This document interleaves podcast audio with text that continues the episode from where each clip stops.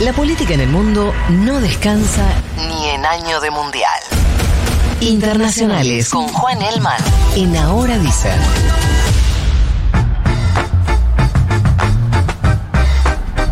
Buen día, Elman, ¿cómo estás? Buen día, chicas. ¿Cómo están? ¿Vos todo bien? Todo bien.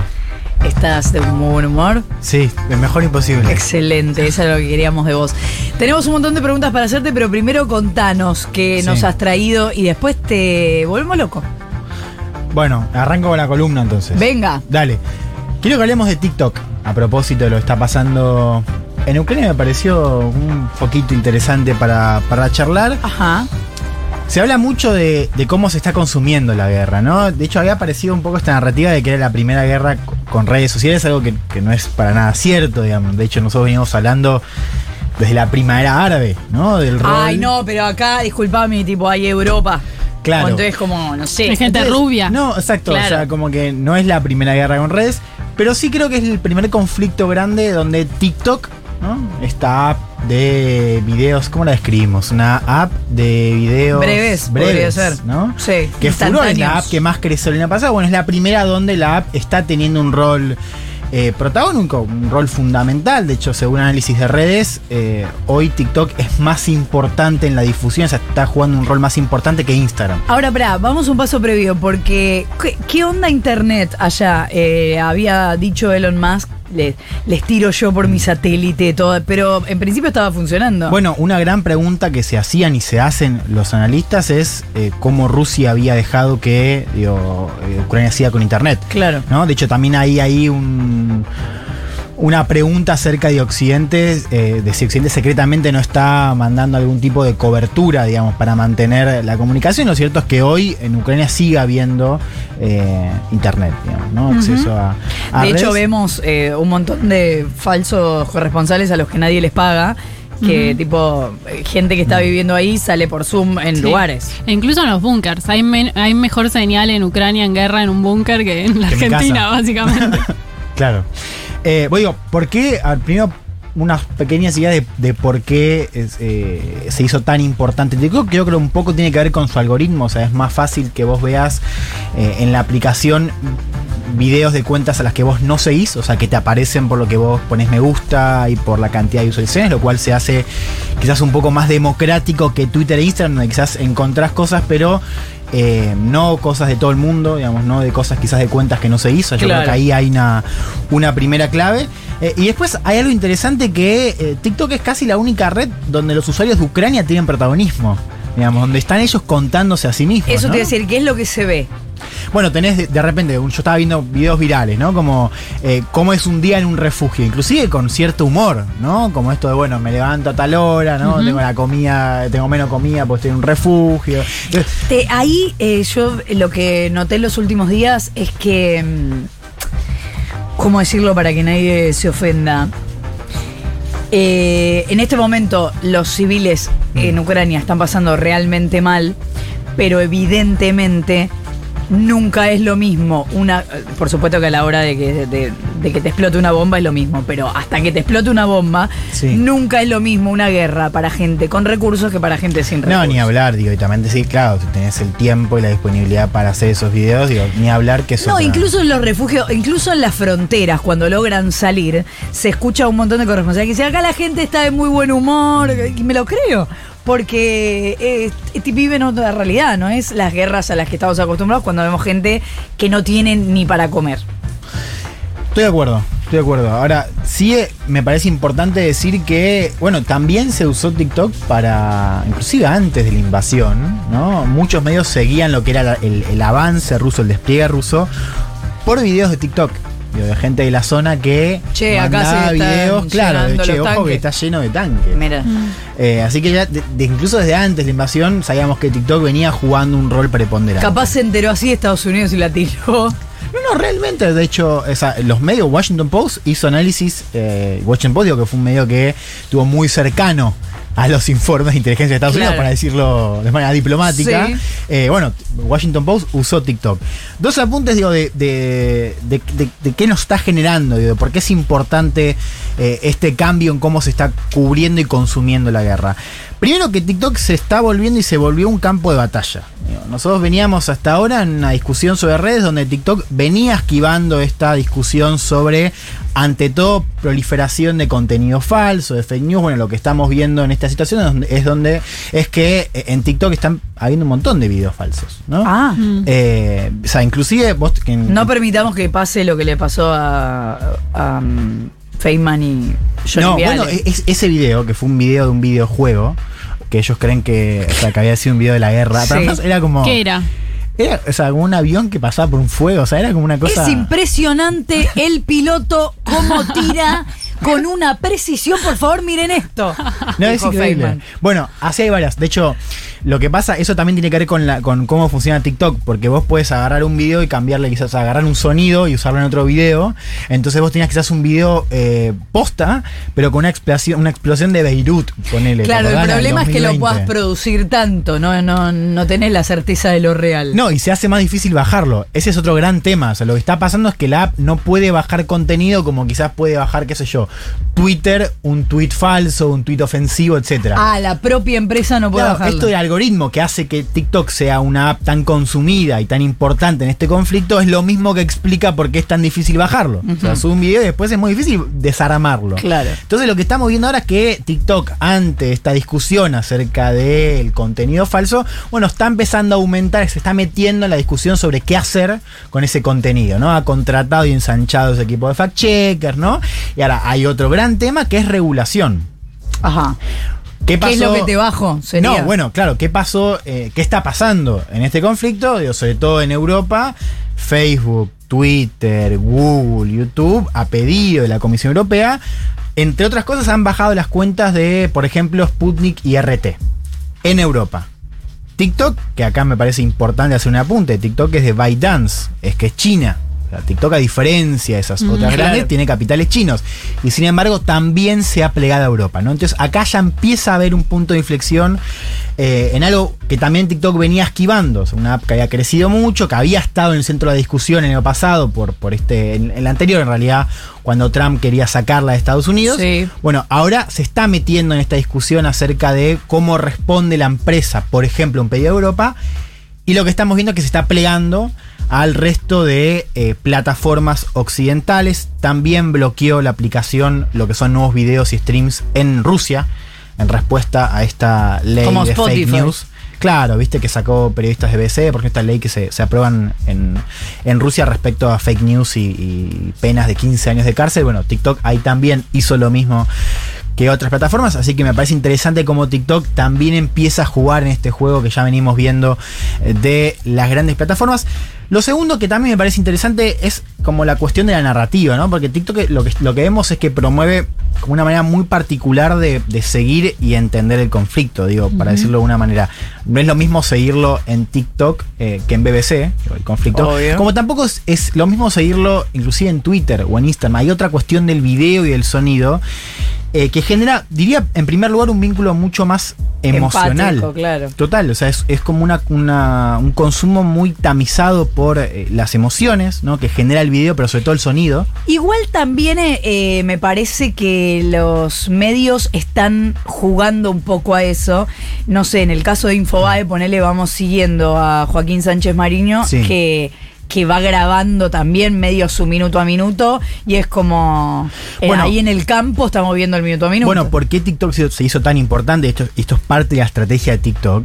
Eh, TikTok exporta mucho los videos. O sea, es verdad que digo, Joaquín Sánchez Manío hace videos, ¿no? Pero también hay muchos videos virales de TikTok que entran. En de hecho, si uno lee notas, digo, desde La Nación Claro. a The Guardian, en, el, en la nota aparecen videos de TikTok.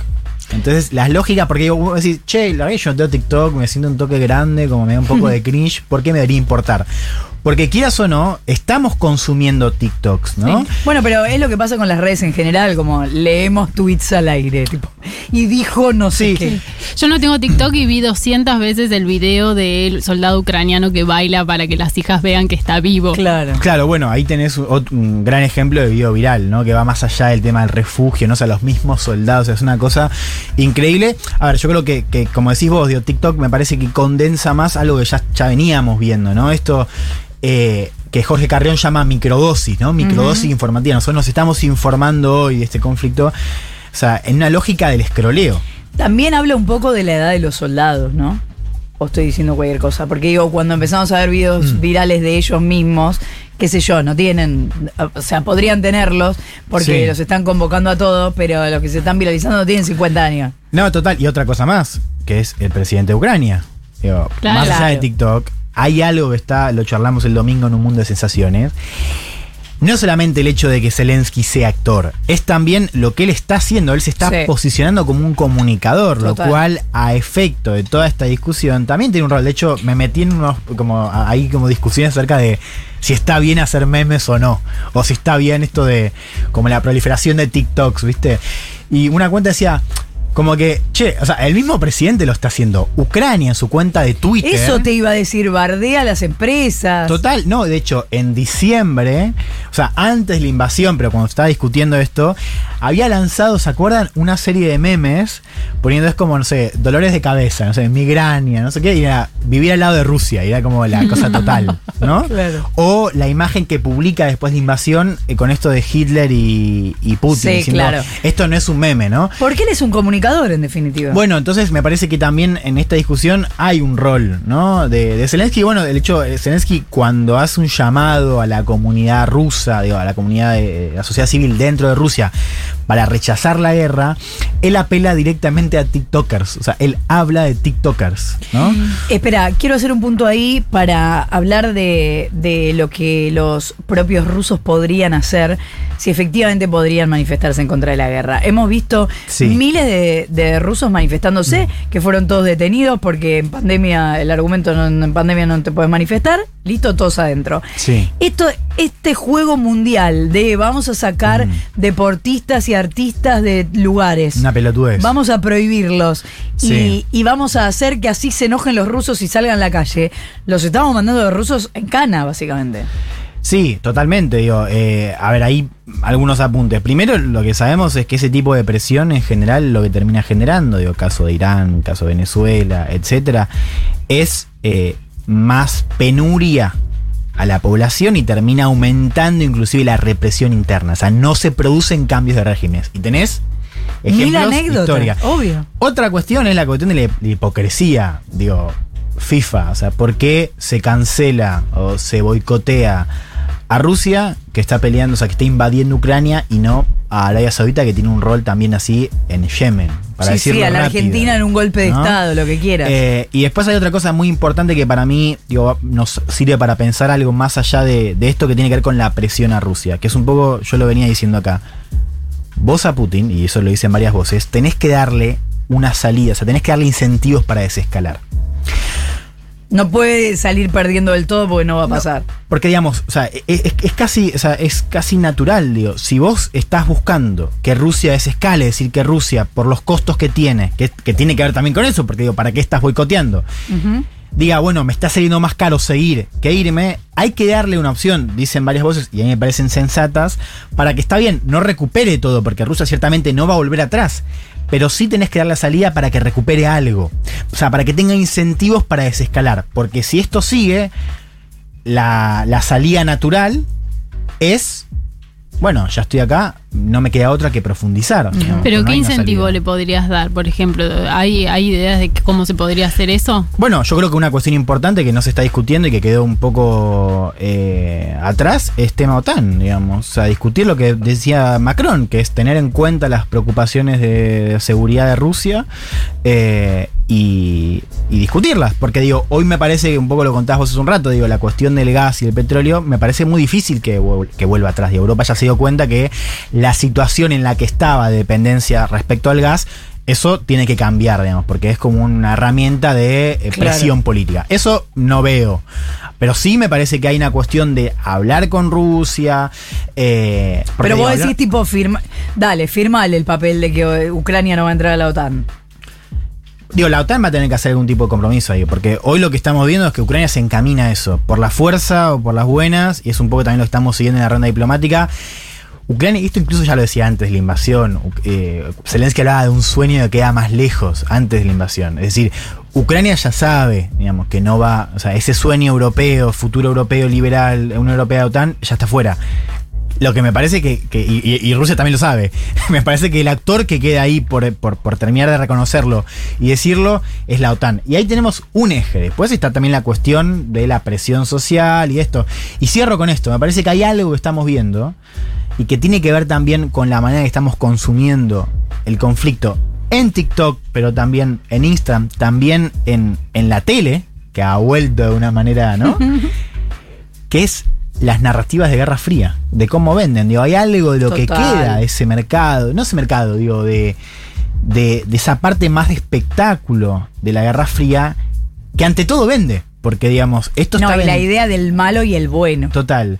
Eh, y eso está atravesado en todo este conflicto y me parece que tiene que ver también con esto que estamos viendo, ¿no? Esta, este boicot y cancelación y cómo las audiencias se prenden a eso, ¿no? De decir, bueno, uff, de vuelta hay una cortina de hierro sobre Rusia, ¿no? Pero vuelvo con el problema de que no haya una vuelta atrás, digamos, porque ahí sabemos que eh, no vamos a ver una distensión, más bien, como dice Macron, lo contrario, ¿no? Esto de que lo peor está por venir. ¿Y cómo ves este acercamiento de Biden, no, llamémosle de Estados Unidos, a Venezuela, además de irónico? Eh, me, me parece, claro, es, es- es- es fenomenal para entender ahí cómo de Claro. repente los intereses terminan primando más.